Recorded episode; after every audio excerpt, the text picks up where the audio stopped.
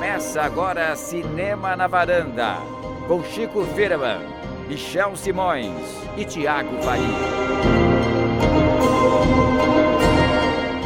Varandeiras e varandeiros, está começando mais o Cinema na Varanda, eu sou o Michel Simões. Estou aqui, como sempre, com Chico Firman e Tiago Faria. E Cris Lume Ah, aqui bom, pensei que também. ia falar por acompanhando. Para o episódio número 68, que o Chico batizou com o nome. Eu É, batizei. você, você batizou com Antes que de, nome? antes de dizer que eu batizei, quer dizer que a, a semana que vem é o 69. Semana que vem é o 69! Vai Vai ser um Olha episódio especial que a gente tá preparando, né? É. Super preparando. Pô, esse 69 tem que ter participação A- do Ailton, hein? Aguardem semana que vem o episódio que nós nem sabemos qual é o tema ainda. Pois é, mas o, o, Mas o o tema de hoje, dessa Chico? semana é Crise nas Infinitas Cópias. Tiago. Que que é Por isso? Tiago? A E você cabeça- pergunta pra mim? É. A minha cabeça fundiu, porque É. eu não entendi a referência quando, quando o Chico deu a ideia. Não, eu seguinte, queria saber. O, o tema principal do episódio de hoje é o filme A Vigilante do Amanhã, que é uma adaptação do, da- do anime Ghost in the Shell, anime japonês, que, por sua vez, virou uma animação nos anos 90 muito cultuada. Do aí por mangá, na fãs de- verdade, né? É uma- É uma adaptação do mangá. Ah, o anime é uma adaptação do mangá, É, exatamente.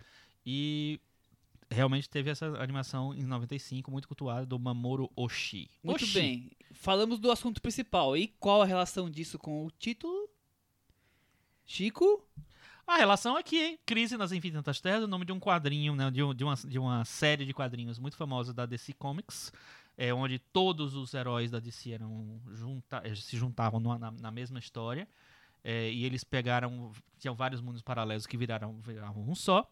É, e aí, como é uma referência para os quadrinhos dessa série, é, a gente resolveu Quer dizer que animar- é, é, fazer uma homenagem aos. fazer uma citação, uma referência aos, aos quadrinhos da DC para falar dos mangás. Muito bem. Quer dizer que é os E do live DC action. Comics featuring mangá, é isso? É, é uma... É porque no fim das contas a gente vai falar dos filmes estrangeiros que foram refeitos nos Estados Unidos, né?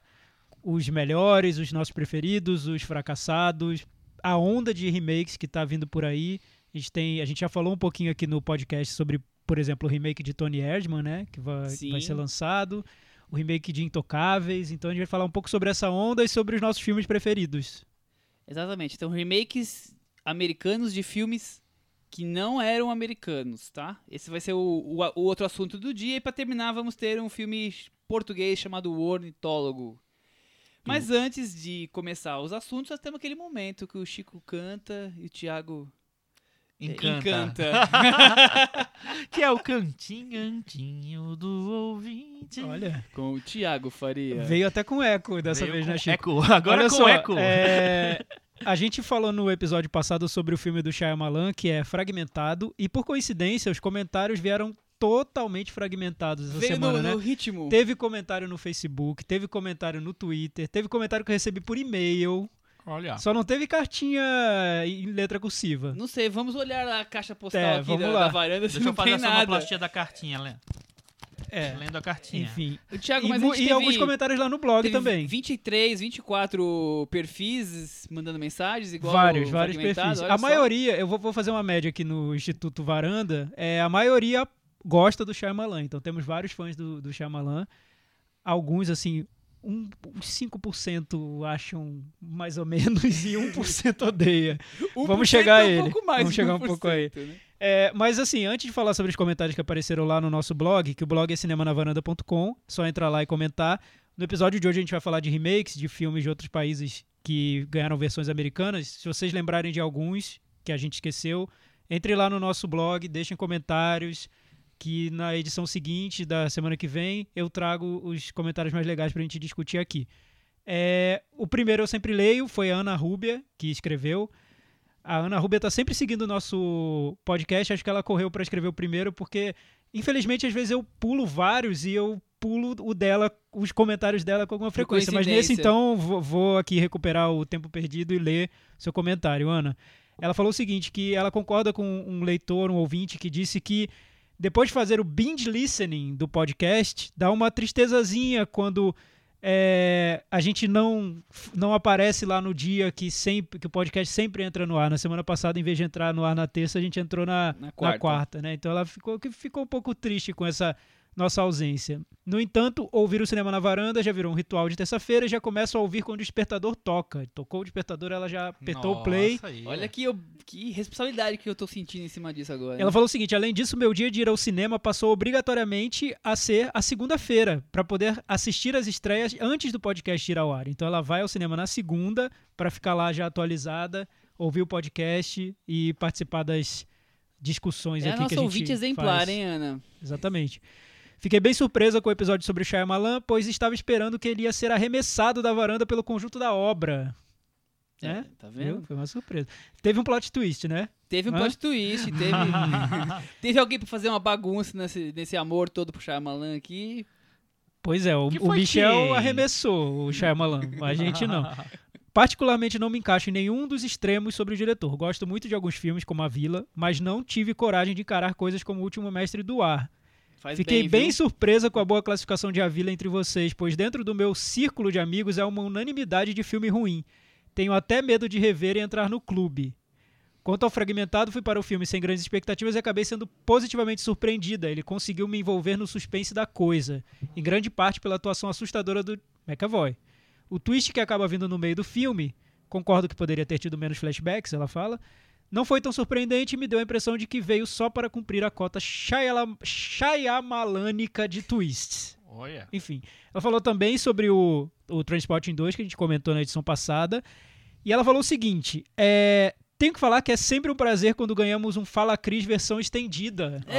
Oi, Cris. Tivemos um Fala Cris especial. Não é mesmo? A gente vai fazer. é, olha, Ana, um dia a gente vai fazer um especial Danny Boyle com Cris liderando Co- comandando o o programa. episódio, né? Danny Cris. Boyle, Stephen Daldry. Vai E ser companhia limitada. Companhia Britânica Limitada. É, então, Agora que muito legal. querendo- Agora que estão brigando até pro Gibraltar, né? Os ressuscitados Gibraltar, os britânicos hoje. Muito legal o seu comentário, então. O Carlos Lira, que tá sempre comentando, ele disse que deixou pra ser o segundo pra não so- sofrer novo bullying. Porque na edição Boa, passada boa. a gente. Eu adorei ele Meio que zoou. isso, cara. O nosso amigo Carlos Lira, porque ele tá sempre ali muito com, Carlos, com só o dedo no gatilho. Carlos, não tem problema. Você pode deixar aqueles comentários pequenos que você deixa, não tem problema nenhum. Entendeu? A gente gosta disso, a gente gosta de ler, gosta de tudo assim. Não, ele, tá só ele, ele foi divertido. É. E ele deixou o top 5 dele do Shyamalan, que é o seguinte: Fim dos Tempos, Corpo Fechado, A Vila, Sinais e a Dama na Água. Ele é um defensor ferrenho de Fim dos Tempos. Ele vai com Fim dos Tempos até o fim. Até o fim dos E tempos. se você Mas ele- quiser Ele saber explica mais. bastante, é só vocês É, lerem se você lá no quiser blog. saber mais, entre lá no cinemanavaranda.com que ele deixa um argumento em exatamente cinco partes, cinco capítulos de argumentos a favor do Shyamalan e do fim do- dos tempos, com uma continuação depois com mais aproximadamente 47 parágrafos. tá tudo lá. Entre no nosso blog, cinemanavaranda.com, que vocês vão ver na íntegra. O Rafael Argemon defendeu a visita. Pra você ver aquilo que a gente estava conversando no episódio passado, que cada um gosta de um Eu filme falei, do né? Shyamalan. Cada um tem uma, uma opinião de preferido, não é unânime. Pois é, aí, pra destoar um pouco aí do, do da unanimidade Shyala- Shyamalânica, o nosso amigo Vinícius Torres, que tá sempre aí na contracorrente firme e forte. Eu, aliás, eu queria pedir pro Vinícius Torres, eu tenho morro de curiosidade pra saber, eu quero, por favor, deixa esse comentário na próxima edição. Quais foram seus cinco filmes favoritos do ano passado? Só é pra gente ter uma eu quero média. saber. Tá, agora voltando ao comentário. Sério, eu não acredito que vocês desperdiçaram tempo e paciência para falar da vida desse projeto de diretor chamado Manoj Night Shyamalan. Eu nem sabia que era, mas enfim. É, eu só queria vomitar a cada momento que vocês elogiavam ele ou falavam bem de uma coisa chamada Dama na Água. Mexeu comigo, me aguarde. Por favor, se respeitem. Se respeite, se respeite Chico. Ô, ô, Thiago, Gostei muito desse comentário. É, a Não, falando sério. Assistam filmes bons e não se rebaixem esse nível grotesco de cinema. Na verdade, isso nem é cinema, é só lixo mesmo. Aí ele faz né? um passeio pela filmografia do Shyamalan, muito sabiamente aí para garantir o argumento dele, dando destaques para filmes como O Último Mestre do Ar e depois ele foi lá, falou um pouco, detonou um pouco a visita e depois da Terra ele foi fundo, porque aí é também o fica gente falou difícil, mal. fica difícil de Aí defender, merece, né? mesmo? o Shyamalan. Aí eu li o comentário dele, né? Tudo bem, é legal, porque confirmou que Shyamalan divide. Tem gente que ama, tem gente que odeia.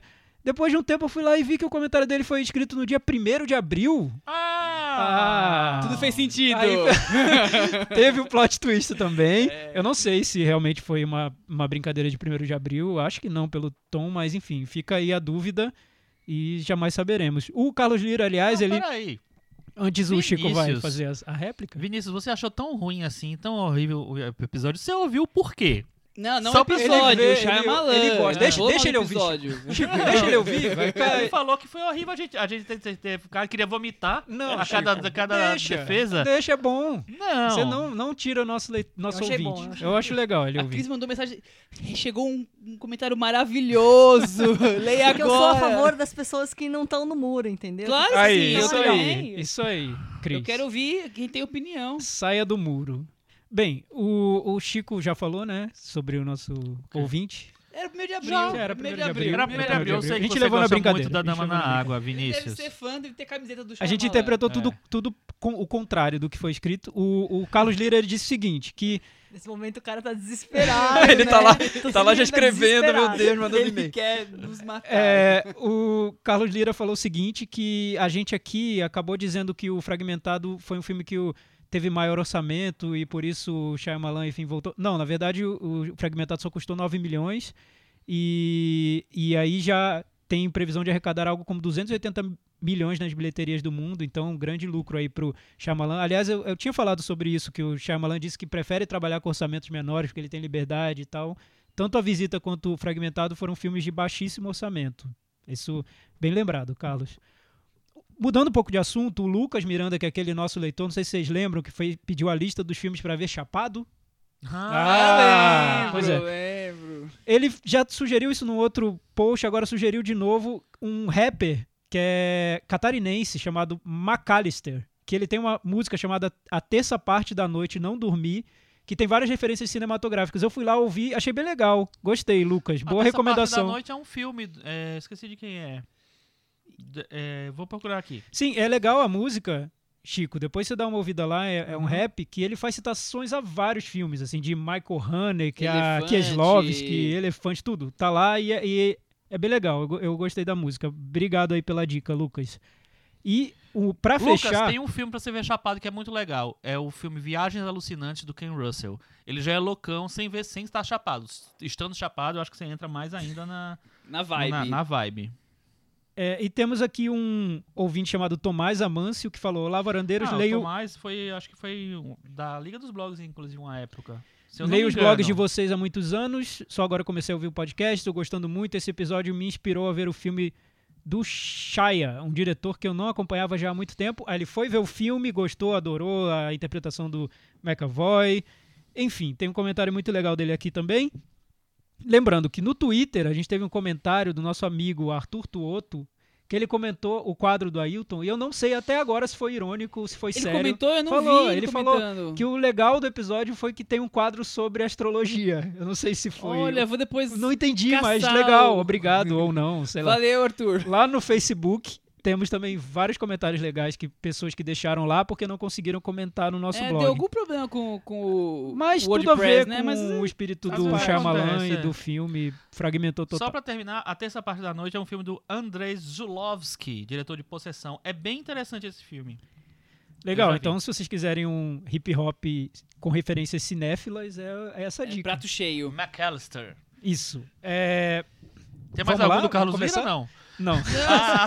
Se não é um programa só pra ler os, os- os comentários do Carlos Lira, mas eu gosto de ler muito. Cinema ele, com Carlos Lira Eu na também. varanda. Ele Eu- tem muita opinião, eu Não, gosto que eu disso. acho, ele é bem empolgado. Isso é, é- isso é legal.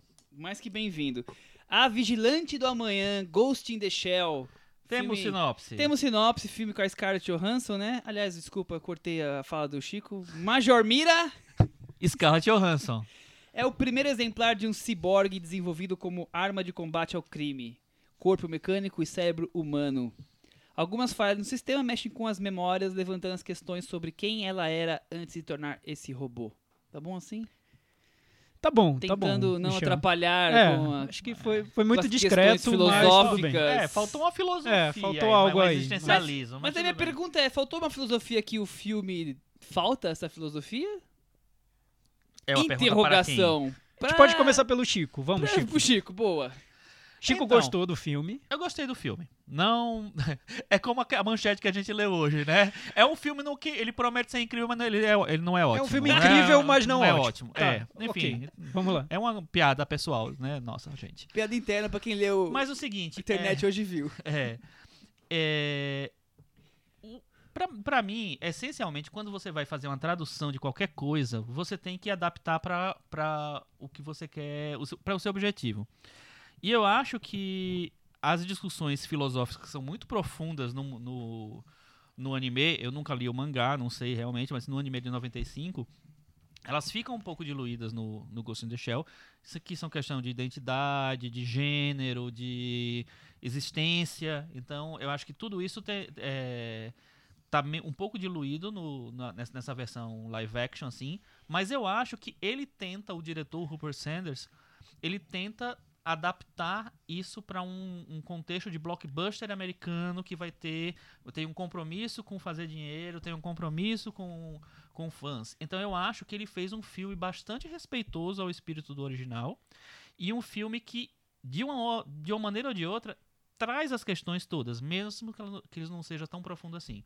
Até porque o- os mangás, os animes, eles têm uma densidade, assim, eles são tão densos geralmente, assim, tem uma- as discussões são tão, sei lá, quase empíricas às vezes, que eu acho que é, o, o leitor do mangá, o- o- a pessoa que assiste o anime, eles já estão acostumados a ter esse tipo de, de sei lá, de, de processo de pensamento. Eu acho que precisa de realmente ter uma, uma tradução e uma adaptação para trazer isso para um, um cinema americano para grande público. Eu acho que ele tenta fazer e, na medida do possível, acho que ele consegue. É isso. Só contextualizando, o Chico falou sobre o diretor do filme, Ru- Rupert Sanders. Ele fez A Branca de Neve e o Caçador. É o segundo longa dele. Ele Aham. tem 46 anos. E eu li uma entrevista com ele sobre o- a adaptação do Ghost in the Shell. O Spielberg produziu o filme. E ele disse que chegou para o Steven Spielberg. Quando ele quis, estava envolvido lá no projeto, começou a se envolver no projeto, ele fez, ele próprio, um storyboard que era uma história em quadrinhos. Era uma graphic novel com os stills dos desenhos do anime, do Ghost in the Shell do, do quadrinho original, montou ali uma graphic novel dele e mostrou pro Spielberg, olha, eu quero fazer o filme assim.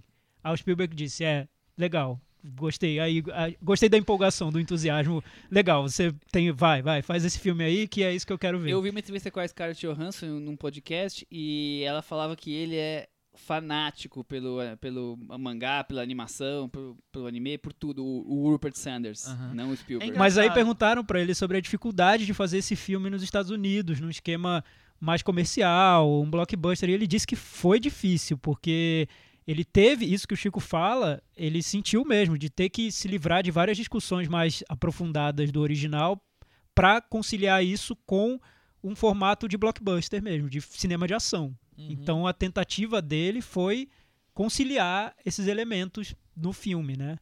É, Chico, só, só voltando, já que você prim- falou primeiro sobre o filme.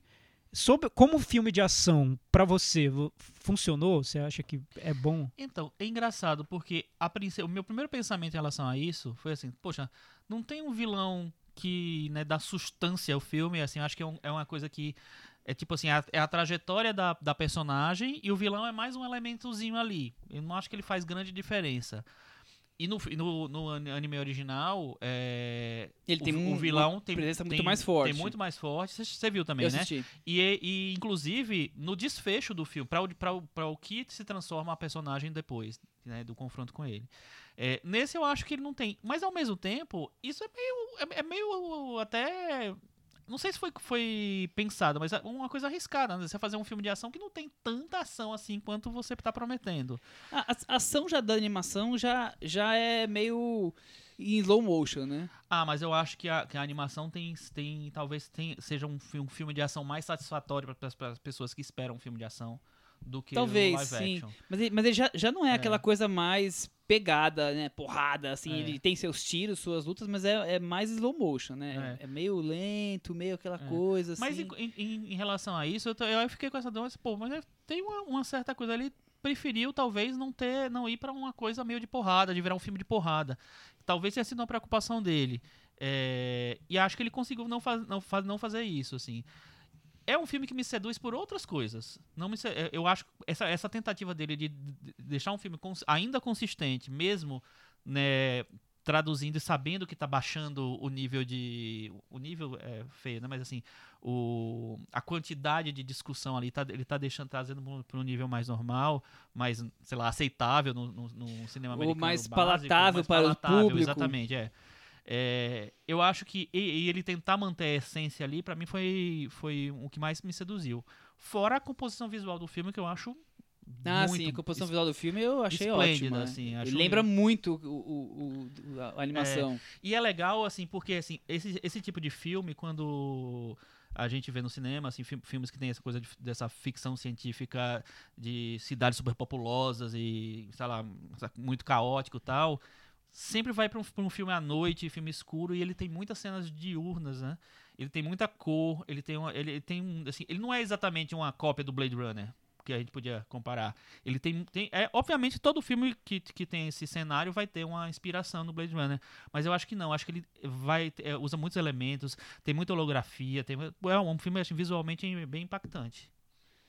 Pois é, eu concordo com o Chico. Eu acho que o lado visual, a composição visual do filme foi o que mais me atraiu. É, aliás, eu acho bem legal como eles fizeram, né, alternando a- as cores do filme com uma composição de uma cidade, uma metrópole decadente. É como se fosse ao mesmo tempo pós-apocalíptico decadente e colorido. É, pop apocalíptico. É o pop, pop, pop pós, pop, pós-pop apocalíptico. Aí é, algo é assim. bonito e ao mesmo tempo aquela coisa que você já lembra de Blade Runner, aquela coisa exagerada de, É. de propaganda, bem, bem É saturado, Nova né? York, assim, né? Aquela É. coisa. Bem Só que- Tóquio. Só que bem, é bem Tóquio, na verdade é isso, é bem Tóquio mesmo.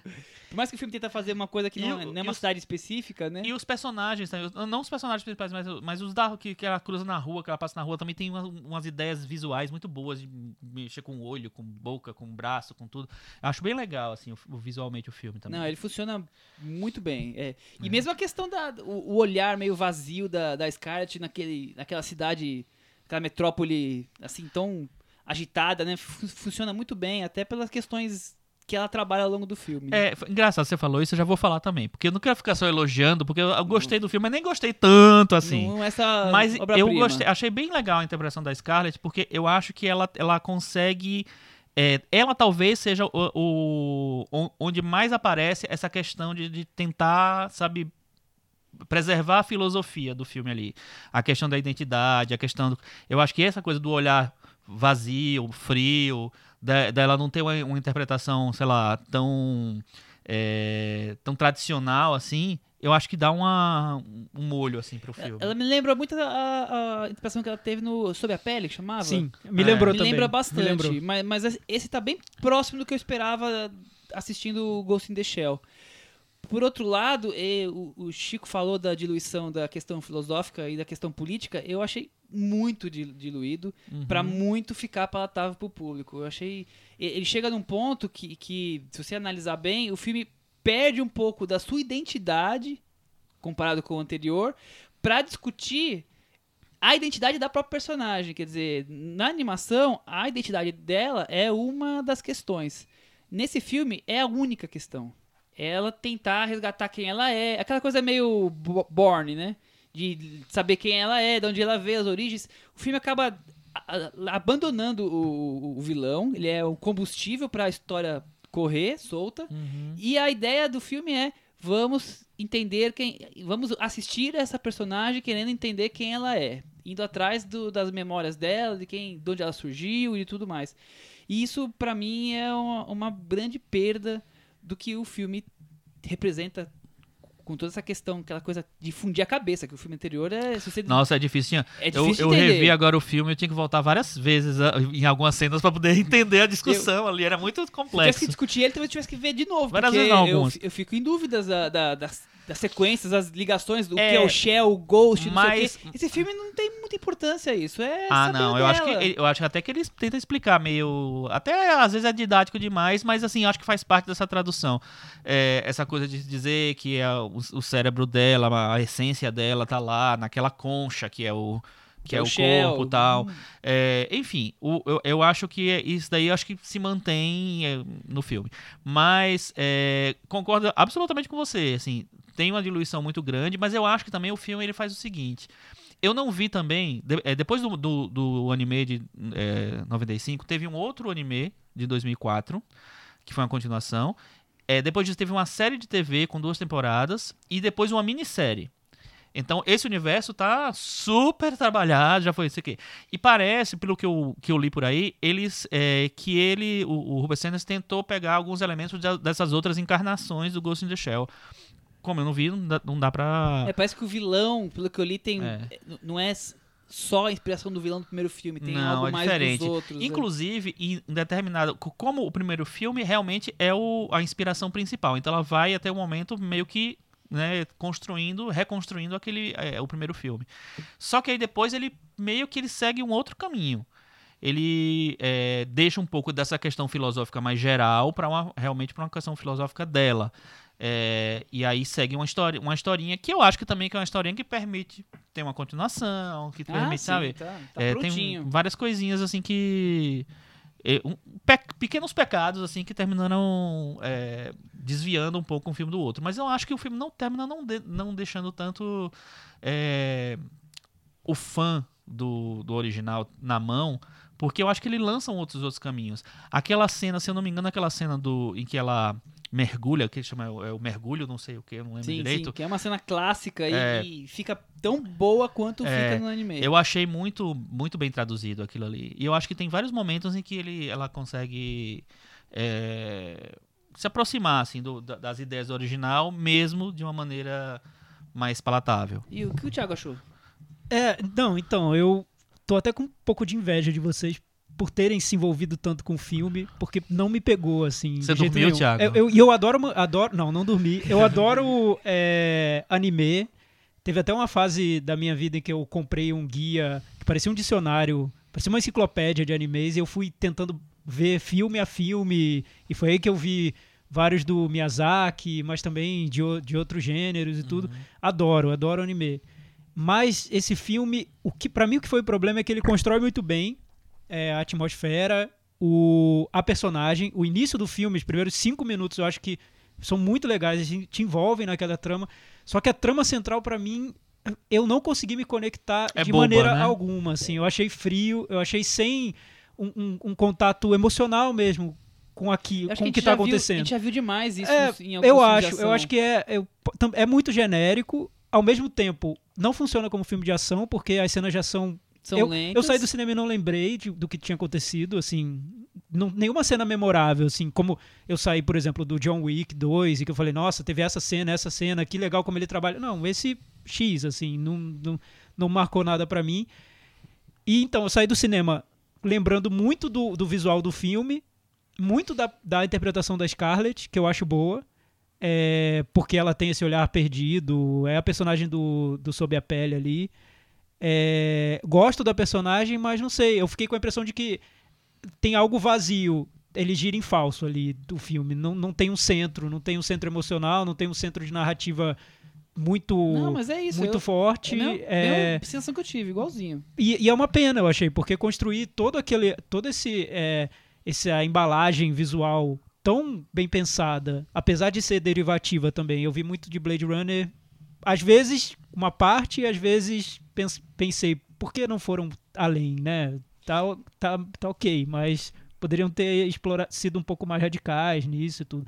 Gostei da interpretação do Takashi Kitano, a gente não falou aqui. É, eu, eu tava esperando. Então, em falar. vários momentos do filme eu ficava, olha, legal, Kitano voltou. Mas o filme eu não tava nem aí pro que tava Mas quando o acontecendo. Kitano aparece, É, é ótimo, é aquela super coisa divertido. Que quem conhece ele, né, vibra, né? E Então, dona- e essas discussões filosóficas, eu acho que me pareceu que é muito difícil você simplificar, ou quer dizer, torná-las mais palatáveis, como, sei lá, aconteceu em Matrix, e sem perder a profundidade delas. Eu noto que ele perde um Mas em pouco. Matrix eu acho que a gente não tinha um parâmetro tão próximo pra você comparar, né? Porque no Matrix é um roteiro original, apesar de ter ser uma E que- reciclagem e que- de e mil que se coisas. os, os, né? Wachowski, as, as Wachowski falaram É. que Ghost in the Shell foi uma das Uma das Uma inspirações. das inspirações. inspirações, elas citam isso, com certeza. E acho que em todas as matérias do, do, do filme tinha essa referência. Mas também era uma coisa que era muita reciclagem, você não tinha uma fonte oficial pra você voltar e, e comparar. Então eu acho que era. Tudo parecia muito realmente novo, muito, muito fresco ali no, no Matrix. E o que acontece no Matrix, que eu acho, Chico, é que ele nos leva pelo personagem pra entrar naquele universo fanta- fantasioso. Nesse o universo fantasioso já está estabelecido, aquelas regras já estão lá. E é difícil, pra mim foi difícil entrar naquele universo e, e entender por que aquilo era importante pros personagens. Não sei. Não sei se faltou uma construção um pouco mais envolvente da trama.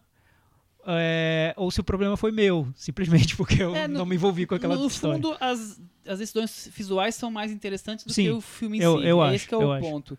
Por exemplo, uma coisa que é super legal no filme, as gueixas robôs lá. Fantástica. Nossa, é muito legal aquele. É, é muito, a, a- muito legal. a parte visual, as lutas, tudo mais, é, é muito bem feito, mas o filme vive só disso, vive da questão visual dele. E é um queijo suíço, né? Só que com os buracos um pouco maiores, assim. Pois é, a, gente- a Nossa, gente podia, que a referência. gente podia falar só muito rapidamente sobre essa questão da- dessa polêmica do whitewashing. Era o né? último ponto que eu ia trazer. Você tá lendo minhas colas? Eu tô, eu tô tentando aqui, na minha visão raio-x, eu tô tentando Eu ler. acho isso uma, uma grande bobagem. Pois é, eu li hoje uma entrevista com o próprio Mamoru Oshii, o diretor, do Diretor anime, da anime. e ele falou que não tem nenhum problema com isso, porque a personagem original é um ciborgue sem forma e sem raça fixas. Então, É, pra e- ele, tanto faz. E ele até achou legal o filme seguir um caminho diferente do dele, porque ele falou: quanto mais caminhos diferentes, melhor. Eu não queria uma cópia tão fiel, eu queria algo diferente. E Legal. Gostou, ele E o, aprovou. o, o autor do anime também já tinha se pronunciado falando que pra ele não tem essa discussão é boba. Pra quem não tem sabe o que é o whitewashing, seria uma, uma campanha americana que fazia de pegar todas as histórias e transformar em, em personagens brancos. Não, a campanha americana foi sendo uma É, conspiração, é, né? eu falei errado. Não, É mas assim, um mas- formato americano uma- uma- de fazer é. cinema. de- Uma maneira de, de- tornar mais palatável mais ao público palatável pro americano, mundo-? Pega um americano. asiático, transforma em branco. Pega um negro, transforma em branco. Pega um índio, transforma em branco. Pra, pra história seguir pro dentro do... É, mas eu do acho, eu público acho que é uma coisa americano. que é tão, é tão boba essa história, por exemplo. é, Esse, nesse filme, se eles tivessem feito só a Scarlett e o- todos os outros japoneses, tudo bem. Mas não, eles colocaram personagens de todas as raças, a gente- a gente pega E o lugar não é identificado, né? Também, tem essa, essa preocupação clara deles não fazerem que seja Tóquio, que seja uma outra capital asiática. É, é uma cidade metrópole, futurista. É, uma e megalópole futurista. E, e também esse negócio de whitewashing, eu acho que a, a gente tem que, sei lá, saber equilibrar as coisas. Eles estão fazendo uma refilmagem nos Estados Unidos, sabe? De uma coisa. Então é, assim, é natural que o protagonista seja americano.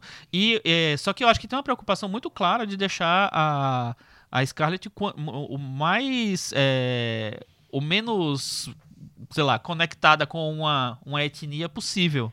Isso Sim, tá, sim. tá meio claro. Também assim. sofreu crítica por terem tentado dar traços orientais à Scarlett. Aí o filme foi ainda mais O criticado. cabelo, É, talvez. É, então- mas aí a gente que tá querendo pegar no pé, né? Eu acho. não, não é bom, mas também não precisamos pegar no pé pelas coisas erradas, né? Pois é. Vamos pro nosso querido Meta Varanda? Vamos. E aí, Chico? Seis. Seis para Chico. Cris, você vai querer oferecer o, o seu 5,5. 5,5. Muito bem colocado, 5,5. E o, e o Thiago? Eu vou dar 4,5.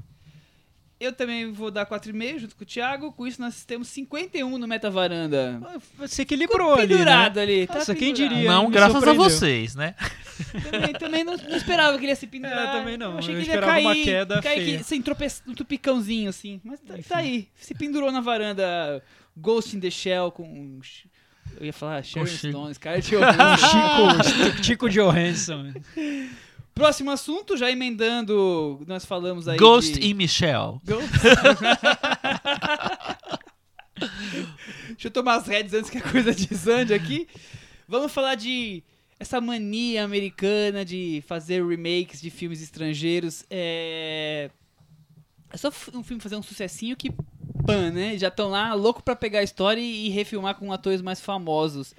É, eu queria primeiro da conversa de rolar aqui, eu queria fazer uma pergunta pra vocês. A gente sempre fala que americano não vê filme com legenda.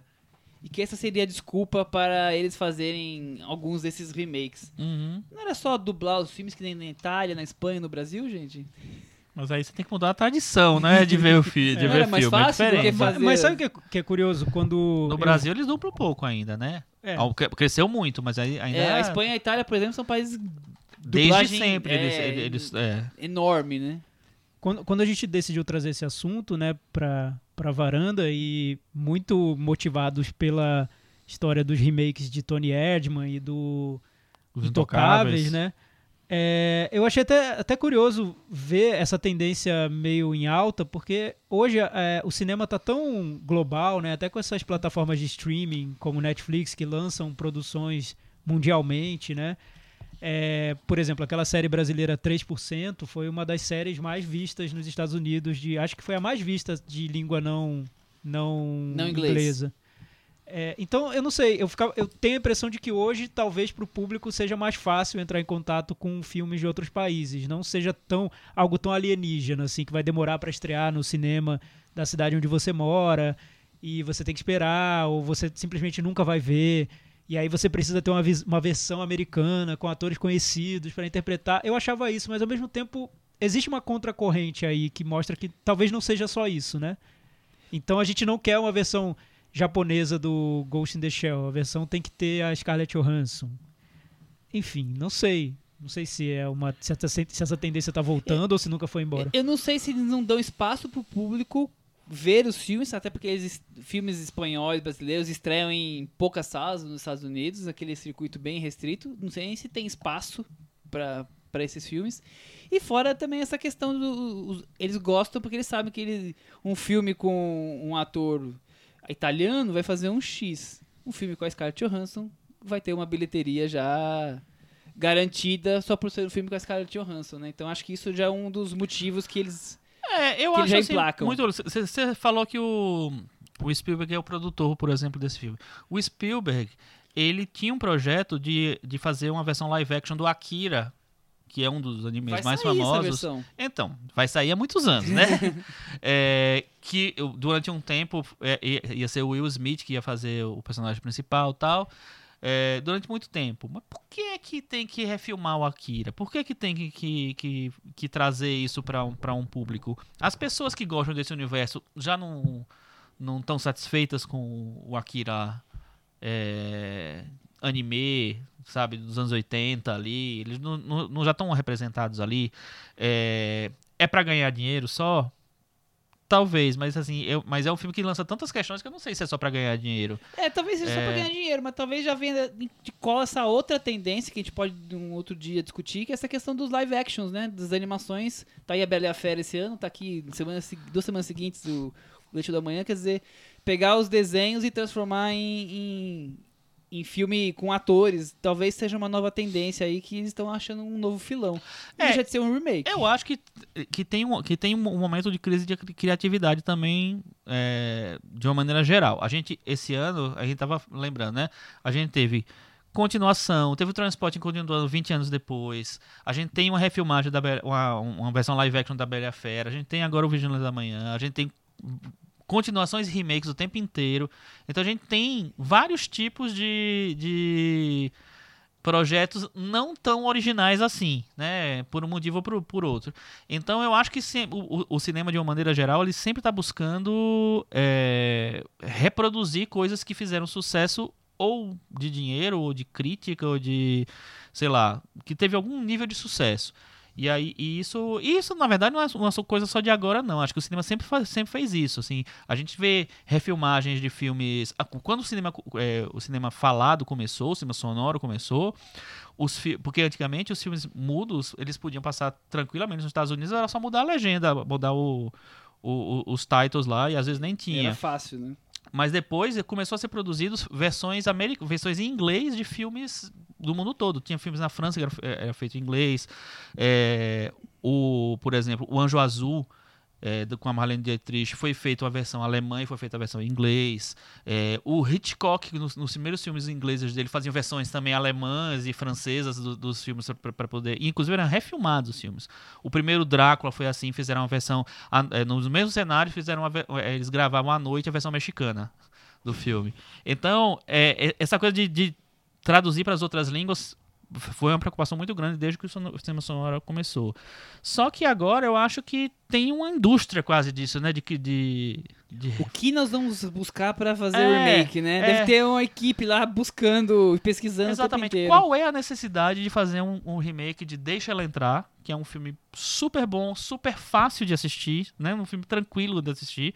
É, americano, dois anos depois do, É, do outro é essa questão de o público americano não assiste se não for em inglês com atores conhecidos. Eu acho que consigo ver isso. É, eu acho que vai até além, porque, por exemplo, o Morte, Morte no Funeral é um filme em inglês. Também foi refilmado nos Estados Unidos dois anos depois. Não tem, não tem lógica, assim. É um filme em inglês. É, britânico. Qual é ela? Sabe, não, não tem uma, uma. Uma coisa assim, ah, ninguém viu esse filme porque era em inglês. Talvez tenha fe- feito uma bilheteria menor, mas não assim. Mas o curioso, Chico, é que a gente vê muitos desses filmes não funcionaram.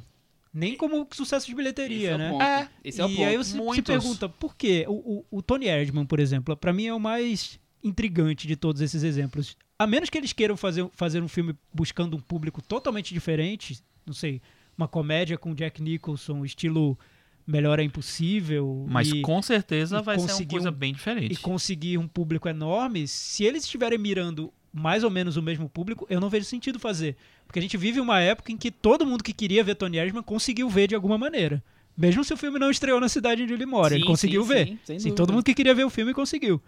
Então, hoje em dia, eu não- entendo muito por que fazer esse tipo de, de remake. Por que se apropriar desses filmes estrangeiros e levar para os Estados Unidos? acho que hoje eu eles- não entendo. Eles enxergam a- ali, naquele filme, algo que eles podem pensar e transformar numa coisa mais pop do que é o próprio resultado e assim vender bilheteria. Mas, por exemplo, Acho que, Intocáveis. não, acho que não só vender bilheteria, porque, por exemplo, o, o Tony Erdman, é, a, a coisa de, de- de refazer o Tony Erdman partiu inclusive do Jack Nicholson, pelo que a gente, né, pelo que foi divulgado.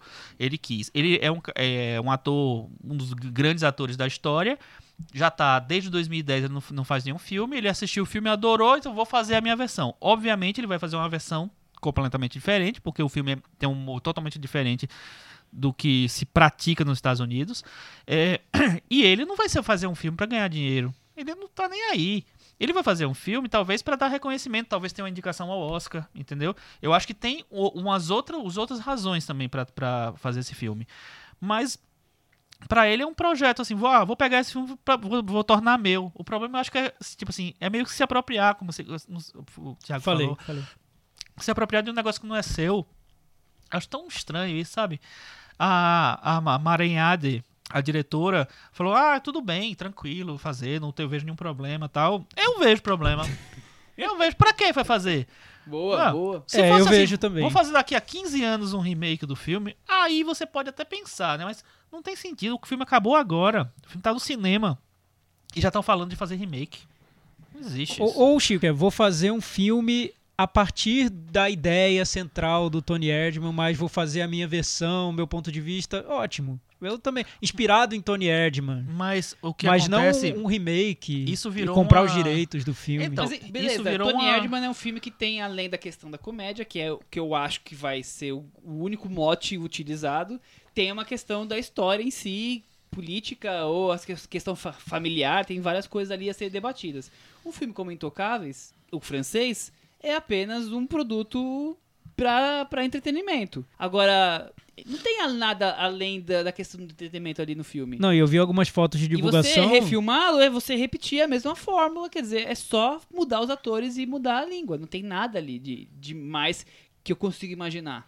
Sim, até nas fotos de divulgação elas são idênticas ao do filme original. É impressionante, assim. Você vê que eles quiseram reproduzir. Eu não sei como vai ser o, o filme como um todo, mas a- as fotos de divulgação são, são impressionantes como. É, vai ser aquela comédia é agri- agridoce, né? Vamos dizer Sim, assim. sim. Porque, que é como o filme também já é originalmente. Porque ele, tem um, ele é uma comédia é, super, super, sei lá... Funciona muito bem Super comédia comédia, mesmo. super divertido. E, Uma das e... maiores BTs da história da França. Então, essa é a questão. Uma das maiores bilheterias da história da França. Entendeu? E é uma história universal. Ou seja, dá pra pegar e adaptar e fazer uma coisa deles, enfim, X. É, mas realmente é, é, é meio. É meio bobo, né? Como a- o motivo parece meio bobo, né? Assim, vou pegar um negócio. O motivo não, o processo parece meio bobo. Vou pegar uma coisa que já existe, vou fazer o meu, e aí, beleza, vou enganar os, os bobos, vou chamar todo mundo pra ver o filme, entendeu? Eu acho meio é, limitado demais. Não, total. Limitado. O- outro, e, e mesmo outro filme. mas Pode só, só falar só um negocinho. O, o Thiago falou esse negócio, ah, vou pegar a ideia, né, do, do coisa e fazer um filme a partir disso. Eu também acho isso ruim. Porque aí termina vinculando uma coisa à outra e você vai por um outro caminho totalmente diferente. É, eu lembro quando teve a, a, a refilmagem das Panteras, é, que foi, acho que foi um dos primeiros remakes que teve essa coisa de mudar tudo. Era só o espírito da coisa. Ah, vamos pegar. Eram três muli- mulheres lindas, bonitas e gostosas e. Não pode falar gostosa. E aí. é, e são é, meio que. Sei lá, agentes, espiãs, sei lá o que, que elas são. é, e tem um cara que fica escondido, que dá as ordens pra ela tal. Ok, beleza. Aí você faz. As pessoas que vão.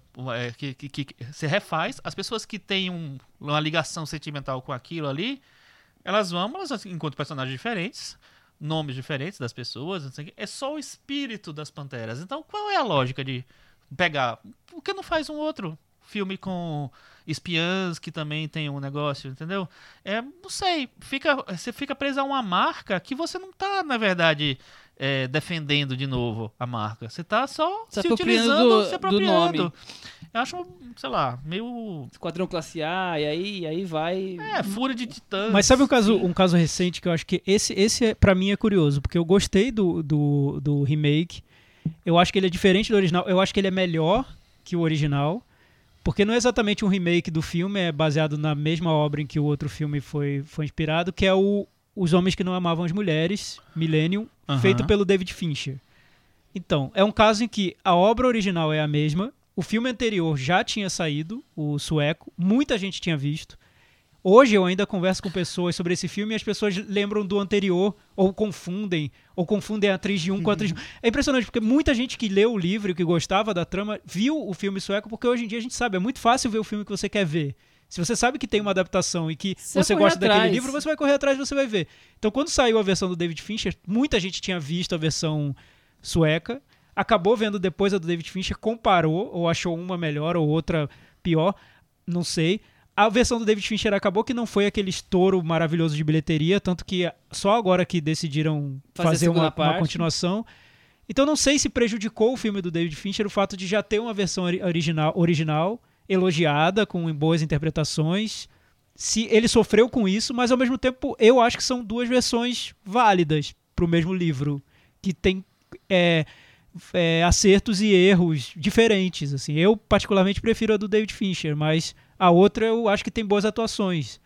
Então, não sei, é um caso que para mim é um caso à parte e que mostra essa crise das versões, é a crise da cópia hoje, quando no momento em que a pessoa tem ac- as pessoas têm acesso a todos os filmes que elas querem ver. Sim, sim. Mas, mas segui- pegando o ga- o gancho que o Chico falou, por exemplo, qual o sentido de refilmar Old Boy, como fez o Spike Lee? Qual o sentido de, de refilmar o Nove Rainhas? Nem, nem via a versão. Qual o sentido de refilmar O Segredo dos Seus o Olhos. 8,5? Oito e meio. Qual o Né? sentido de refilmar. Asas É. do Desejo de? Exatamente. Não, e outra coisa, aí você pega Asas do Desejo, que é um filme, gostando ou não, sei lá, é um filme que tem uma, uma assinatura, que você tem, sabe, discussões, que não sei o que lá. Aí você faz Cidade dos Anjos, que é uma comédia romântica. Sem, outro sem outro exemplo que eu achei É. mais bizarro ainda foi a versão do Amor à Tarde do Eric Romer, que virou uma tem- comédia romântica com Chris Rock, Olha chamado isso. I Think I Love My Wife. Nossa, Que esse é o. foi- Acabei de achar o cúmulo dos, dos remakes americanos. Essa realmente eu não recente. sabia. É, O, o Amor à Tarde é dos anos 70, o I Think I Love My, My Wife é mais recente um pouco, mas a inspiração é, é o Que filme é do Eric Romer. O Comer, Beber, Viver do Ang Lee também ganhou uma versão comédia romântica Nossa, americana. eu descobri também na- nessa pesquisa aí. Ai- Ainda eu acho que filmes que talvez tenham ficado muito obscuros até poderia valer a pena.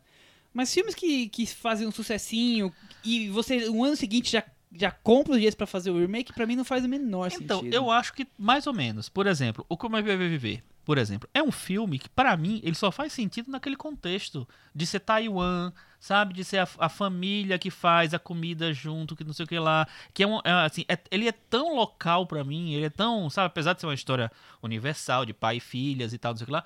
De Mas é família, dentro de um é um- aspecto bem Exato. regional. Aí você vai e você vai pegar isso e vai traduzir para os Estados Unidos como? Fizeram uma versão do Dona Flor e seus dois maridos. É um filme completamente brasileiro, entendeu? Assim, não tem, você, não tem como você traduzir é, o espírito daquilo. Foi um fracasso, ninguém lembra que existe esse filme, na verdade. Com um filme com a Sally Field, mas a Sally Field no papel da Sônia Braga. Fala. Assim, também super bem escalado, né? É, enfim, eu acho que assim. Eu não acho que é totalmente errado fazer, fazer remake, não. E também não acho que é errado fazer remake é, americano. Mas eu acho que tem que você tem que primeiro você tem que ter um bom motivo. Segundo, você tem que dar alguma assinatura pro seu remake. Terceiro, se você vai fazer um, um- um remake, ou você assume que ele é um remake lá do, do, do, do filme original e você respeita ele, ou você se afasta completamente, assim. Aí e segue outro caminho, como por exemplo o Sete Homens e um Destino, que é um filme que assim que é a adaptação dos dos Sete Samurais, mas ele sim, ele vai pra uma coisa totalmente americana, ele vai pro Velho Oeste, ele transforma aqueles personagens ali, e- e- ele, Ele tira a adapta ideia, história, né? a ideia. Eu acho que é, um é- que é uma, uma maneira super válida de se fazer ali. Só que, de uma maneira geral, tanto é que, assim, a gente podia reclamar do contrário. O, o Kurosawa adaptou várias vezes Shakespeare para um contexto japonês. Fez Han, fez Trono Manchado de Sangue, fez um monte. É, fez Rei Lear, não, Han é Rei Lear. Enfim, e aí é, tem- teve essa adaptação de, de cultura, entendeu? Mas ele, trans- ele transferiu, ele transformou o negócio ali. Quando você tenta, sei lá, é, fazer uma coisa que tem muita ligação cultural com, com um país, com, sei lá, uma cidade, com uma etnia e tal, e você vai para você leva para um, pra um, uma outra cultura, eu acho que você tem que saber traduzir. Então, se você não souber traduzir, não faça. Eu, eu só consigo ver um, uma- um remake interessante, trazendo pra música. O Thiago, que gosta muito de música, sabe aquele, aquele álbum que tem um monte de sucesso, mas tem aquela música esquecida que ninguém nunca deu bola? Aí um cantor, anos depois, vai lá ouve aquela música e fala: Nossa, essa música é legal. Ele pega faz uma versão totalmente diferente, lança e a música vira um sucesso. Eu acho que o cinema deveria ser assim. O remake é aquele filme obscuro que ninguém viu, não sei o que. Aí você pega aquela ideia anos depois, que já ninguém lembra, e consegue transformar pra uma outra coisa diferente e aí trazer algo novo, a sua versão, que fosse algo. Mas algo. Não algo que fez um sucesso danado e você só querer replicar o sucesso com novos atores. É- é- aí você perde completamente a, a ideia do que poderia ser algo diferente. Olha, E- eu acho que uma exceção, pelo menos comercial, do- sobre o que a gente está falando, até porque era uma época diferente, ainda não tinha esse acesso tão grande a filmes via internet, eram culturas muito distantes, foi essa onda das adaptações de filmes de terror japoneses, né? Que o chamado foi um sucesso enorme. Não só um sucesso enorme, como trouxe o filme original, que se transformou num sucesso enorme por causa do chamado, né? E depois veio o Grito, e depois o próprio Walter Salles foi pra lá pra fora e fez Negra, Água né? Negra. Então, é, eu não sei se é porque eram culturas ainda muito distantes, ainda não havia um acesso tão farto a esses filmes via, via internet, e até porque para o público ocidental é difícil você identificar quais são os filmes mais interessantes ou não. É, ainda é um mercado que está um pouco distante do nosso, né? A gente não consegue Não separar tudo, direito do, sim. o, que, o que seria curioso e o que não seria. É, não sei se uma- foi por causa disso. tem uma, uma, uma coisa de. É, é, é meio um séquito ali, né? Sim, tem uma coisa sim. meio. meio setorizada que. que... Sabe o que vão refilmar nos Estados Unidos agora? Invasão zumbi. Ah, vai ser refilmado? Mas, ó, tá vendo? Esse, esse, não, mas pra esse tudo quê? a ver, né? Tipo, É. mas acabou de passar, né? Não. Pra quê, né? Mas, né, mas eu, eu acho muito. Pô, de- de- espera uns 5 anos, pelo menos, sabe? Mas quando a gente falou sobre invasão zumbi, Deixa eu lembro. o, o, o cadáver, né? Quando a Porque- gente falou sobre invasão zumbi, eu lembro que o Chico notou que alguns aspectos do filme poderiam afastar o público. Por exemplo, o senso de humor, que era muito particular. É. Talvez o remake exista pra dar uma parada. Ele existe pra ganhar nisso, dinheiro, né? É, também. Mas tudo bem. Mas é, enfim. en- Entendo isso, mas. Então o que a gente fez? A gente fez uma lista de filmes A que gente- funcionaram. A gente brincou de fazer um top 5 de remakes. Os E- melhores remakes de filmes americanos. de filmes estrangeiros nos Estados Unidos. E a gente, podemos falar a verdade, a gente sofreu pra fazer essa lista, não foi? Foi, foi não sofrido. foi, não Foi tem, não tem muitos, Não é. tem muitos, Não não. tem A muitos. gente acabou circulando entre os mesmos filmes. A- Mas é interessante que alguns deles, ah, é, como a gente. é, não vou dizer que eles são melhores, porque a gente não, tá- não conhece os originais, porque são meio todos, obscuros. sim. Mas eu imagino que eles, é, pelo fato dos, dos originais não terem é, vindo à tona depois do, do grande sucesso deles, talvez eles sejam mais realmente mais, mais interessantes. Bom, primeiro eu vou trazer as menções honrosas que a gente citou aqui na nossa lista. Aham. É, uma é Os Doze Macacos, filme com, do, do, do Terry Gilliam, né?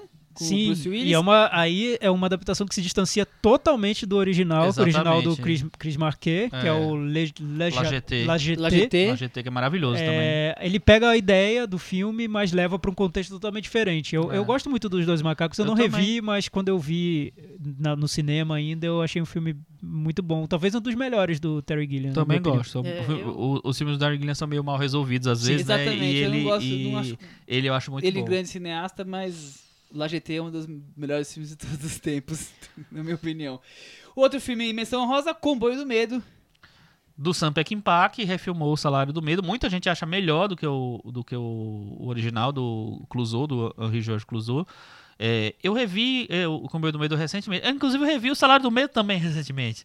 E eu gosto do- dos dois. Eu acho que eles, que eles são, é, são basicamente a mesma história, mas eles têm um- tantos elementos dos diretores ali que eu... Foi, foi o primeiro filme que eu vi esse ano, foi o Comboio do Medo. Aham. E, pra quem não conhece, deve correr atrás, porque é um- Ah, uma história alucinante de um caminhão É. invadindo a floresta lá. O, o Peckinpah dá mais corpo ao filme, assim. A, a- é, a história demora mais pra começar porque ele tem muito, ele retrata muita vida lá no, no local, e tal. Enfim.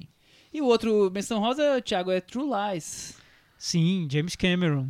Um, f- um filme de que eu gosto muito, que é co- uma comédia sem, Nossa, sem freios, né? Do, do James Cameron. Eu precisava Onde tudo é porque quando eu- possível. Quando eu vi quando eu era criança, eu achei É, um eu vi no cinema- do, do inverossímil. Você não, você não gostou? Nossa, eu achei nossa, super engraçado. eu achei o horror Você sabe que esse filme tem tudo a ver com o que você falou. Esse filme foi o filme que me fez. Porque eu lembro assistindo o filme. O nome do filme é True Lies. Tudo bem que o cara não devia saber inglês, ok.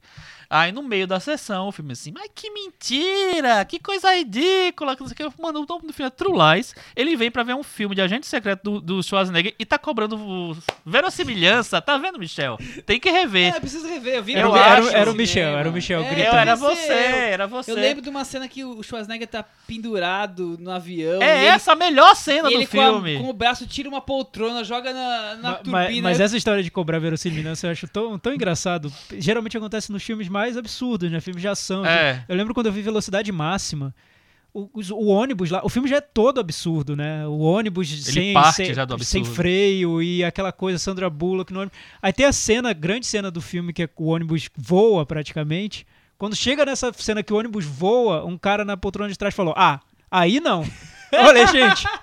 Então, tudo é possível, né? É um- sobre um ônibus sem controle. Então pode acontecer tudo. Não tem um limite bom, pro que pode e o que não pode. Imagina quando ele assistir meu filme favorito dos Guilty Pleasures, que é o ce- celular, celular. um grito de socorro. claro, celular. Tem que dar pra ele e pro Michel também. Eu não, eu não tive essa experiência Ah, ainda. eu já assisti várias vezes, eu Assisti. adoro Então vejam True Lies. A gente vai voltar um dia a James Cameron, Ah, se Deus certeza, quiser. Ele é o diretor que tá certeza. meio fora de moda, né? Porque Até porque ele é ele não lança os, os não avatares lança, dele, né? é, e, ele- e- todo, todo ano ele chega e anuncia pra mais, uma, mais um Barriga ano. mais um ou dois é. anos. e ele provoca esse desânimo de, ah, é o diretor de Avatar, meio esquisito, com esses projetos. Terminator, Sim, claro. Ah. Vamos, vamos ver True Lies. É, a lista em si eu achei bem surpreendente. Até por, até por essa questão de, tipo, nós não. Percebi que nós não gostamos da maioria dos remakes que a gente encontrou listagens e mais listagens por aí.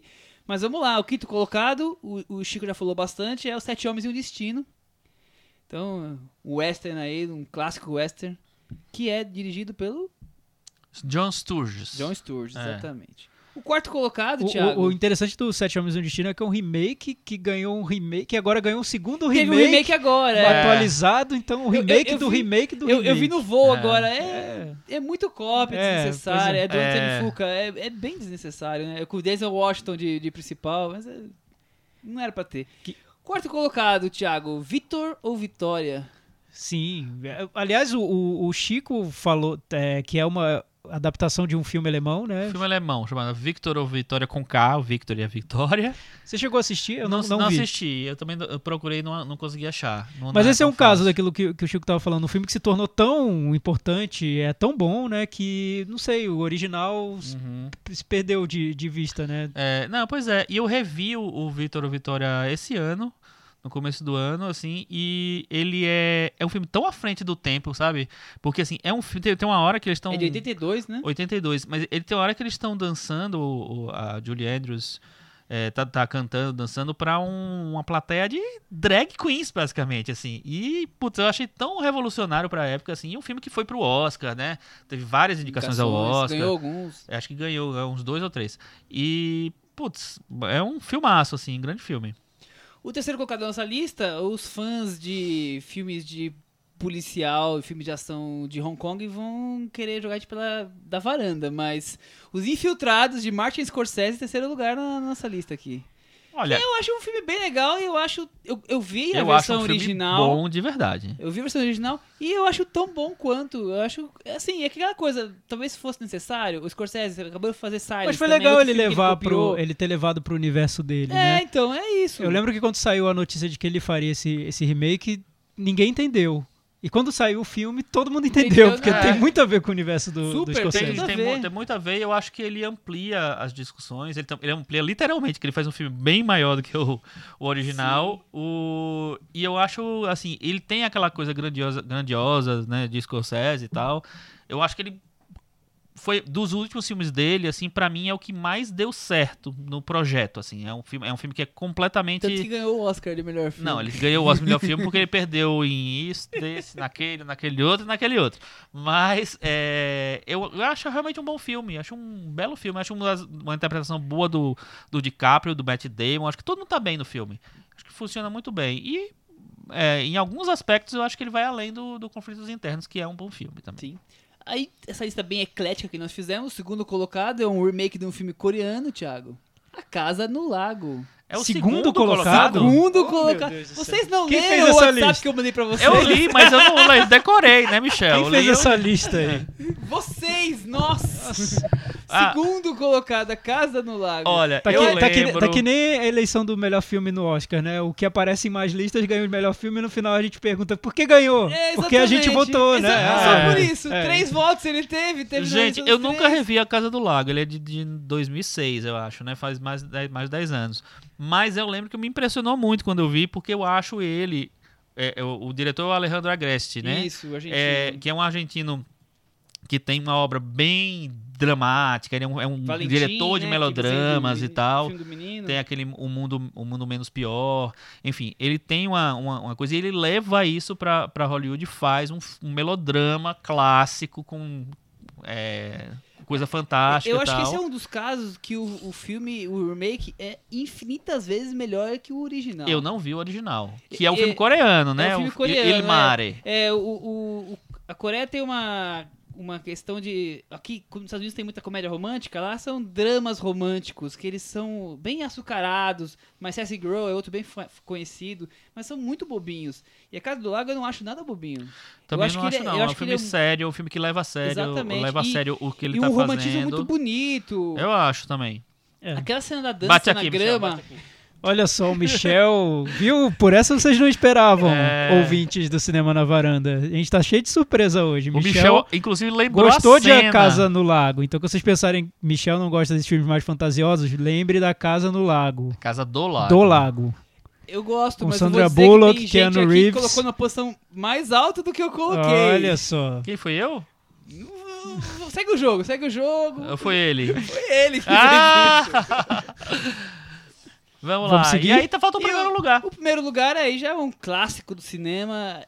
É, eu fazendo essa pesquisa, eu não sabia que esse filme era um remake. Eu também, eu, se eu não sabia, eu não lembrava, enfim, mas, mas eu também acho que eu me, me surpreendi agora quando eu fui Tiago, fazer. quanto mais quente, melhor. Pois é, eu Comédia. também não sabia. E aí foi covardia, né? Aparecer esse filme numa lista qualquer. A gente jogou lá em primeiro lugar Foi e fácil seja o que Deus colocar, quiser, né? né, Porque vai não, fazer o mas quê? é, um dos, é, é, pra mim é uma das grandes comédias Das do grandes cinema. comédias eu acho uma das melhores. É, assim, Billy Wilder no, no Um- melhor dele. Nossa, ali. assim, no melhor e no, na, no mais clássico dele, né? Na comédia, assim, absurda, assim. Um filme que tem muitas cenas clássicas, um filme que tem interpretações clássicas. Eu adoro. eu- o Jack Lemmon é mais lembrado, mas eu gosto mais do Tony Curtis no filme. É, acho a Marilyn maravilhosa no A filme. Melly maravilhosa. Maravilhosa, Então, assim. Chico, é uma adaptação, né? A gente, É uma adaptação de um filme sabia. alemão dos anos 50, né? O filme é de 59, do Billy Wilder. De 53, se não me engano. É, eu não consegui assistir para procurar. Procurei uma procurada, mas não consegui ver, ah, não consegui achar.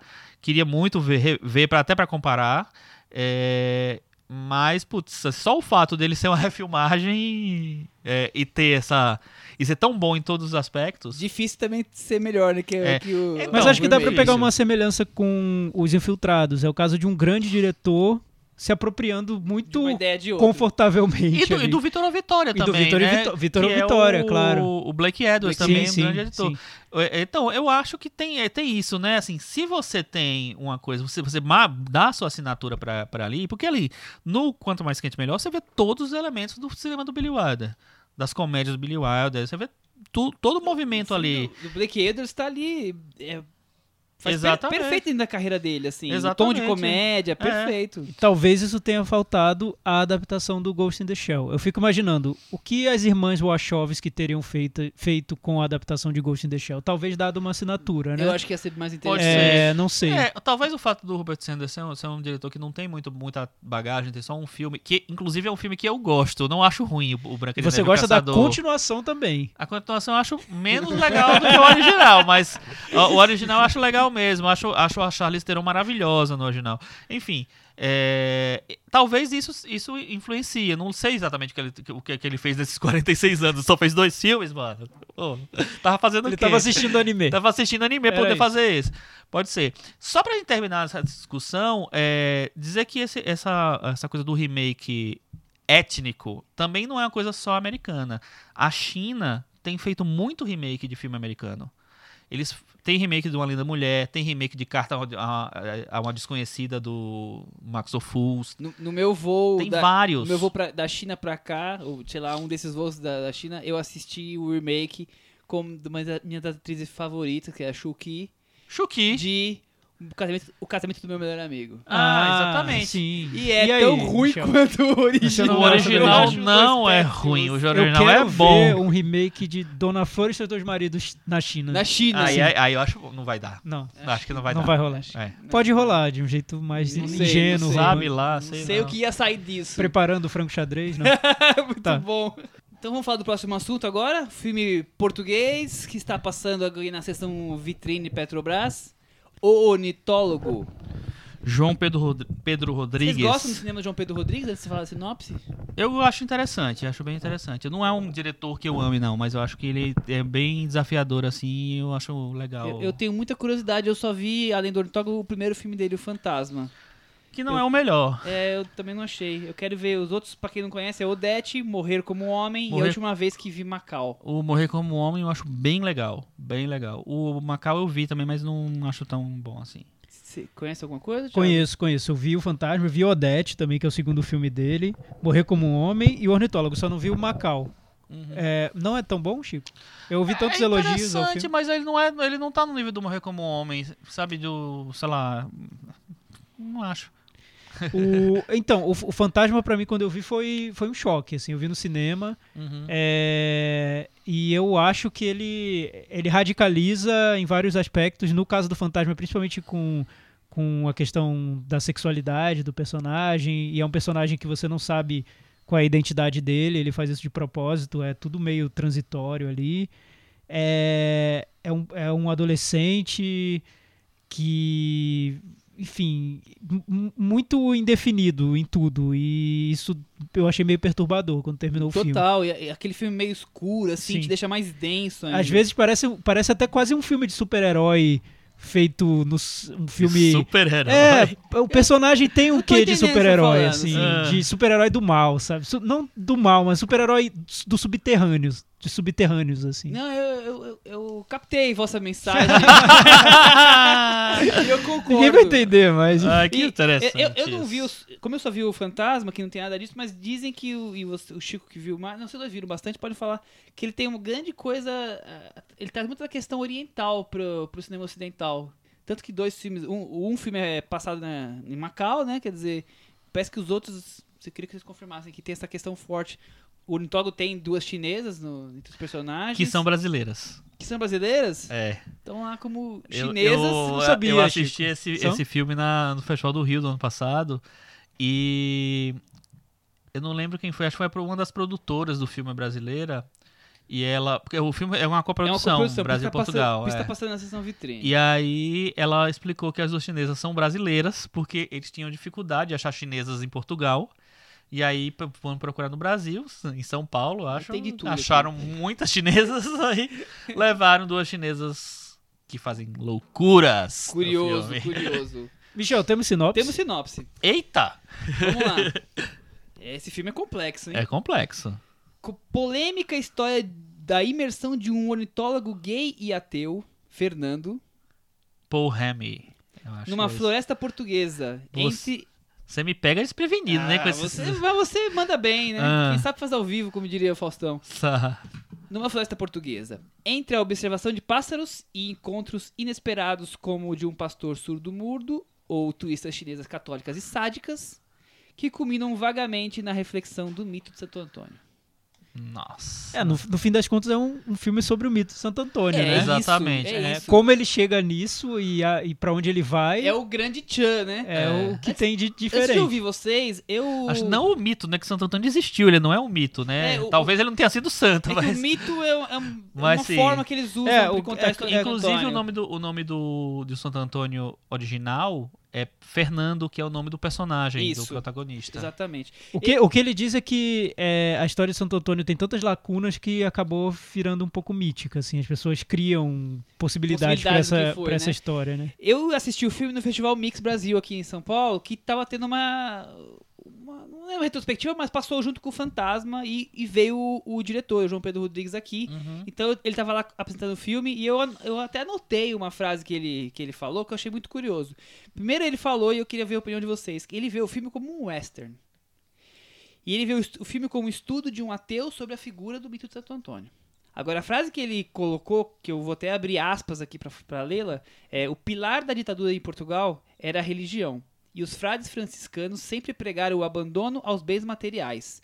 Mas foi na época de Salazar que Santo Antônio se tornou o casamenteiro. Fecha Sim, aspas. É, Interessante. outra Eu coisa que eu li. enriquece aí a- É, outra coisa que eu li é que o- a figura de Santo Antônio estava um pouco entre, o- entre, o, entre a religião, entre o catolicismo e um lado mais místico, assim, entre o, o profano. Então isso tem um pouco no filme também, né? Tem um, um lado até meio de rituais e Tem que se aproxima até do filme de terror, né? É, é uma coisa mais, né? mais, mais de alucinação, né? Ele, ele foge um pouco do. Ele, é, à medida em que o personagem vai entrando na floresta e vai descobrindo os outros personagens, vai, né, o filme vai perdendo cada vez mais o, o pé no chão, vamos dizer assim, né?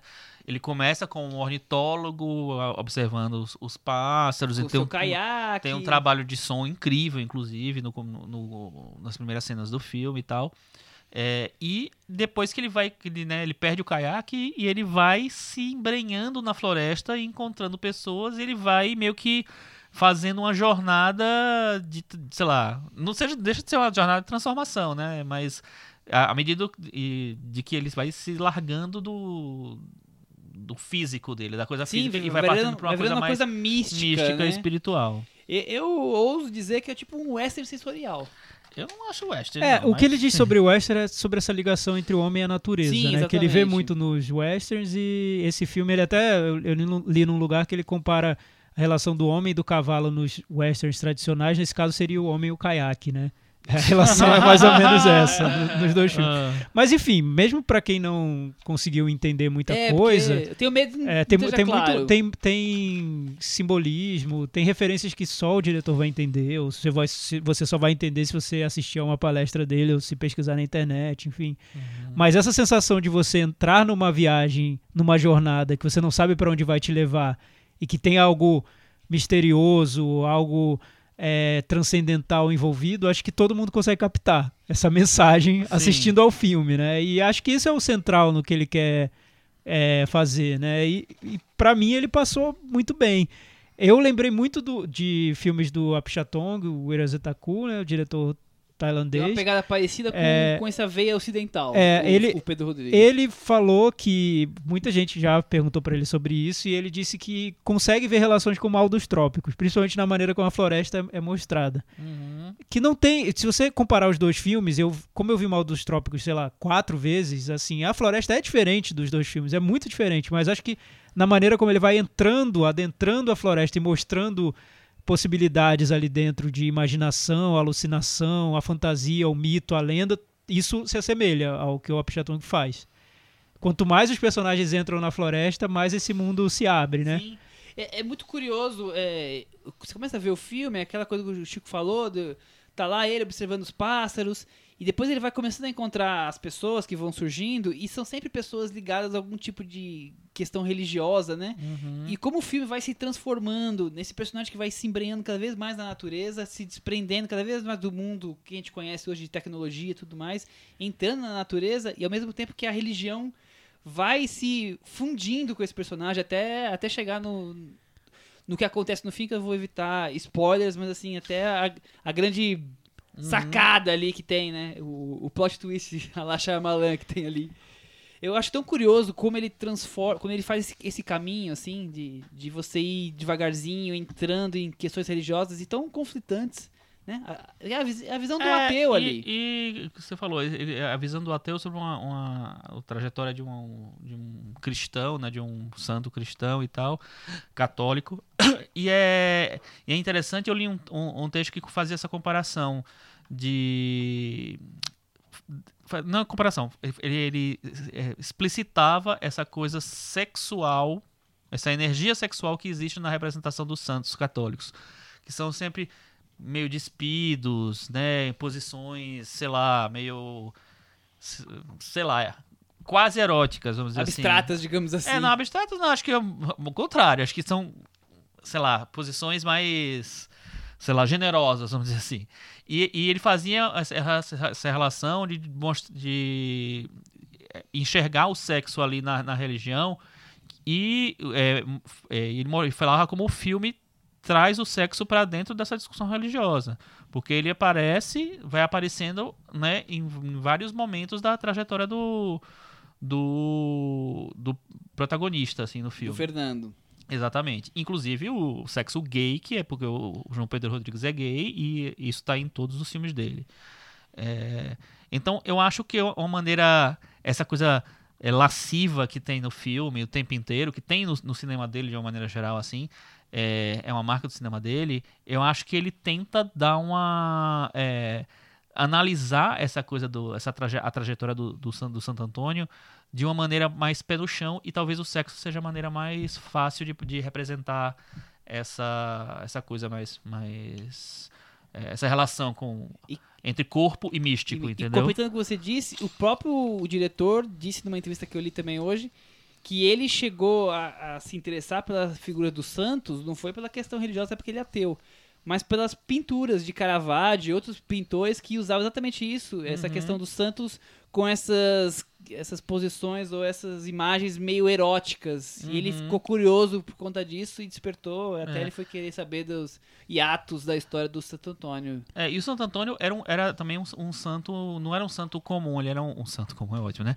Um religioso comum. Ele, era, não- ele não, não trabalhava só com essa coisa religiosa, ele era um cara muito culto, ele lia os grandes filósofos, ele citava os grandes filósofos, então ele, tem, ele traz uma, uma é, dose mais de substância para essa coisa só de trabalhar a fé. Então eu acho que também é, um- é uma maneira de puxar o João Pedro Rodrigues para esse universo, assim, ah, não é um santo qualquer, não é um santo, né, a, né, a Madre Teresa de Calcutá, ele, ela, ela, ele tem uma, uma- um outro discurso também que me interessa ali, e eu acho que isso faz com que ele se interesse em, em representar essa história do, do, do Santo Antônio. Agora, vocês não acham que o filme é, é abstrato demais e aí ele acaba perdendo parte do, do público que tá ali acompanhando?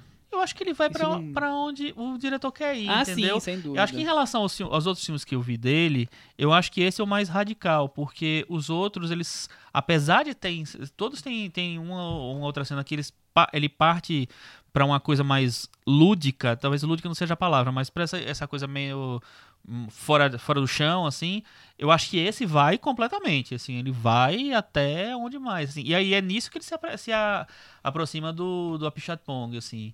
É, é aquela coisa, da primeira parte do Mal dos Trópicos é uma parte mais... Tudo bem, estamos acontecendo aqui, tem essa história, tem esse romance, tem não sei o que lá. E a segunda, ele despiroca e vai pra um- uma coisa de representar mitos e, sei lá, coisas invisíveis é, que não tem tan- tanto a ver com o começo, talvez. Ou, e tem também. E outra coisa, pra dar um, um ingrediente a mais aí, Thiago, o, o filme, o, o ator, ele é meio francês e meio americano. Logo, ele não fala português fluentemente. Ele aprendeu a falar um pouco de português. E ele fe- fez as cenas tudo mais, falou o português do jeito que ele falou. E a- a- não ficou muito bom a dicção. O, foi feita uma, uma Dublagem? dublagem. E o próprio diretor que fez essa dublagem. Isso não deixa o filme ainda mais. Sim, é, e o próprio diretor vai se transformando, esse personagem vai se transformando na figura do diretor, né? Exatamente. É, eu li que ele próprio queria ter interpretado o personagem principal, só que ele ficou se sentiu um pouco desconfortável ali em se ver no filme, Ser se ator. colocar no- na, na trama, né? Eu E li essa que ele história queria do- ser ornitólogo. Pois é, ele queria. exatamente. É, é mais biográfico que a gente espera. E essa filme. história do, da parte sexual, toda essa questão sexual do filme, é, ele fala que se inspirou no trecho do filme em que o personagem principal encontra um jovem Jesus. é, ele se inspirou numa imagem, que é uma imagem muito popular, do Santo Antônio carregando o menino Jesus despido. E daí que veio a ideia dele fazer esse encontro do personagem com um, um jovem chamado Jesus. Só que esse encontro, a gente tá aqui contando, vocês vão ver o filme, é, não, Não vamos é- dar spoiler, não é um encontro tão convencional que ele tem é com o menino simples, Jesus, é. né? Nada Então assim, você não vai mostrar, indicar pra sua avó, Não, veja o não, ornitólogo, É, pra saber mais sobre Santo Antônio. você não vai indicar esse filme. Enfim, Não leve mas... sua mãe católica É, mas enfim, pra ver o brincadeiras à parte, eu acho que tem esse lado do cinema dele que é muito também de provocação, que sempre teve, né? O Fantasma tinha exatamente. muito isso. é. Meio que é, tentar ver qual o limite do que, de como tratar essas figuras que são tão caras, né, a, a Portugal, aos portugueses e ou até onde ele pode levar isso dentro do cinema dele, onde tudo é possível, né? Uhum. Nesse filme tem muito disso. Eu não sei, o meu único porém pra esse filme é mais ou menos o mesmo porém que eu tive pro Filho de Joseph, que é o filme do Eugene Green, que também tem essa parábola religiosa. É que eu acho que às vezes a- o personagem religioso, todo esse mito, toda essa carga que cerca esse personagem acaba meio que também prendendo o filme um pouco. Eu noto que ele ele despiroca do meio pro fim, mas eu sabe quando você queria mais assim, tipo, tem um personagem que tá prendendo solta, ele. É. solta mais. E, e eu acho que tem uma parábola religiosa, uma, uma- um personagem que ele precisa ali dar conta de resolver no, no fim do filme, ele resolve da maneira como consegue. Não sei se é a mais satisfatória, mas é também como, como julgar se é mais satisfatória ou não. É a maneira como ele faz, né? Eu até conheço. é, te- tem uma pessoa que eu tava conversando que falou: Eu gosto muito do filme, menos do final. Eu falei, gente, eu acho que eu nem conseguiria dizer se eu não... Por que não o final, né? Não o filme já se- foi por um caminho tão tem pessoal. importância, assim, o final, pelo, o que importa é o caminho que ele te É. leva, né? É, o, o que você é. vai refletindo em cima Exato. disso. Porque o filme traz reflexões é, não só religiosas como, como sexuais, como ele traz religi- é, questões de você com o mundo, do mu- questão social, de você com a natureza. Quer dizer, o filme tem tantas complexidades, tantas coisas que você pode refletir que Não, e tem a também questão uma de carga... como termina a história eu acho que é, É. o menor de- de- E também tem uma carga, a gente, tá, a gente tá falando também muito do- dessa coisa da dessa coisa liberta, libertária, sei lá, dele de trazer o sexo pra, pra religião, de trazer o de, de seguir para um caminho místico que não tem muito compromisso com com a premissa inicial talvez, com o começo, mas também existe uma coisa meio meio de é, trazer uma coisa que existe na- na- no cristianismo, na religião católica, que é a, a história da culpa, né? Então tem, sem- é, por- na, na, na pa- na parte das chinesas, principalmente, assim, tem uma, elas vão puni-lo, né? Então tem, tem, tem uma, uma coisa de, de crime e castigo ali que também está envolvida. Então, Aquelas chinesinhas, vou te contar, viu? nossa, que brasileiras, hein? É, essas chinesinhas brasileiras aí, vou te contar. brasileiras. Mas assim, como Não esperava, viu? como você fala, como, como você, você perguntou, a gente terminou não respondendo, né? Ficamos divagando aqui, que nem o João Pedro Rodrigues fez, né? É, se afasta o público. Eu acho que em, em determinado momento o público que não está acostumado a um cinema mais diferente, vamos dizer assim, né, que tem um outro tipo de reflexão de construção de narrativa assim, vai se afastar assim. Mas é um filme, eu, eu gosto de ver filmes que me desafiem. Sem dúvida. Nem sempre eu gosto dos filmes, mas eu acho A legal. proposta em si é, é desafiadora, é interessante. É, e nesse caso. quando tem é, substância, quando tem consistência, né? E eu acho que quando a proposta do filme é essa, ser mais sensorial, eu não acho que seja essa palavra, mas enfim, de ser mais uma aventura em que o espectador participa, pra mim o que conta é se o filme é envolvente, se ele é sedutor, se ele tem um pulso ali na narrativa, se ele não cai num, num marasmo completo, se ele vai te, te, Te instigando. te instigando, e acho que esse cumpre esse, essa Sem função. É, ele, a- ele instiga, assim, ver não, é, não é um frase- filme morto, né? Não é um filme que tá ali perdido, sem direção. Ele Com certeza. Você não vai sair, assim, indiferente Incólume. desse filme. E tem uma frase que o, que o João Pedro Rodrigues falou na entrevista que eu li, que tem muito a ver, assim, é, com essa coisa aberta que o filme lança, assim. Ele não gosta de filmes que dizem que emoção você deve sentir. E esse realmente ele, deixa bem na sua mão pra você decidir Fique à vontade. o que é que você quer Já sentir. que tá na nossa mão pra decidir, Thiago Faria, qual a sua nota no Metavaranda? Minha nota é 7,5. 7,5 para o ornitólogo para Thiago Faria. A minha é 7. O do Chico é 7, essa conta ficou fácil, porque a minha é 6,5. Com isso, ele ficou com 70 no Metavaranda e ficou aqui com. Ficou Tá firme. bem, tá orgulho aqui bem. na Tá, varanda, tá dentro tá? da varanda, firme. tá muito Ele, bem. ele ficou a um ponto de fragmentado. Olha, 71 a 70, tá vendo? Do Como- grande fragmentado. É, da- das 20 e poucas feições de fragmentado. É, Vamos para nossas recomendações da semana? Vamos. Cris, você que, que tá aqui, é, muito falante hoje, estamos tendo que controlar você. Conta pra gente o que tem de recomendação. Caiu uma, uma pérola. Não acredito que você vai falar uma disso. pérola caiu no Netflix. Você tem certeza que você vai falar Tá disso? muito- altamente aguardada. Dos produtores de Amy, Oasis Supersonic. Docu- Ah. um documentário curioso, de formato curioso. É, é praticamente um spoiler o que eu vou falar, mas ele tem um formato muito curioso, porque você fica muito instigado a, a ver assim a expressão dos entrevistados quando eles falam determinadas coisas e você não vai ver. Assistam e vocês vão entender melhor esse meu comentário. Quer dizer que você vai Mas é indicar aquilo. mesmo o documentário da banda, é isso. É aquilo, um Não documentário pode? bem chapa branca. É porque é muito bem chapa branca. Colocando o Oasis assim, abaixo dos Beatles, talvez do lado dos Rolling Stones, como se eles fossem os salvadores do mundo, bem para fãs. Mas assim, é, recupera, assim como o documentário da Amy, recupera um material assim que eu, eu nunca tinha visto e eu já tinha visto bastante coisa deles. Recupera um material bem interessante. Então, fãs de legal. Oasis, Super verei, Sonic. verei. Eu era fã de Oasis. Na Você época dos era, né? três primeiros discos, o terceiro disco eu tava na- lá na loja no dia do lançamento, Sério? esperando chegar o carregamento, sim. E é por isso que Era é bom, fã. porque ele solenemente ignora tudo que vem depois. É como se a banda acabasse Acabasse Depois o terceiro do disco. terceiro disco? É, é, é. O Ótimo! Maravilha! O resto não existiu. Verei, É. verei então. não existiu. Ou seja, talvez fosse melhor que não tivesse existido Deve- mesmo. exatamente, deve ser bom, né? Porque isso eh, eh, foca na parte boa do No- Oasis. Nesse universo é, é, inverossímil do, do Oasis, onde não existem o Buddy Eye, Buddy- como é que chamava a banda? Eye e tudo mais. Tem só a parte boa, assim, a maçã boa. A maçãs podres eles eliminaram todas ali, tá tudo Beleza, certo. tá na Netflix então, Tá né? na Netflix. Muito bem. É, Sou eu? Você. É, Você vai aí, ainda não Eu tenho, combinou, eu tenho né? dois. Fala o que você tem, se for repetido, eu fico com um só. Eu tinha dois também. É, eu tenho- Eu vou falar um aqui. Solta os dois que eu acho que. É o seguinte, a- é, vou recomendar uma mostra que começa na Cinemateca sobre cinema italiano. Tem vários clássicos maravilhosos que vão passar. Investigação sobre Cidadão Acima de Qualquer Suspeita. Tem Mama Roma, do Pasolini. Vai passar a Doce Vida na tela externa. E esse final de semana passa Três Homens em Conflito, de Sérgio Leone. The Imperdível. né? O The Good, The Bad and Ugly. And the Ugly. E que é filmaço, nunca vi no cinema, vou ver, estarei lá.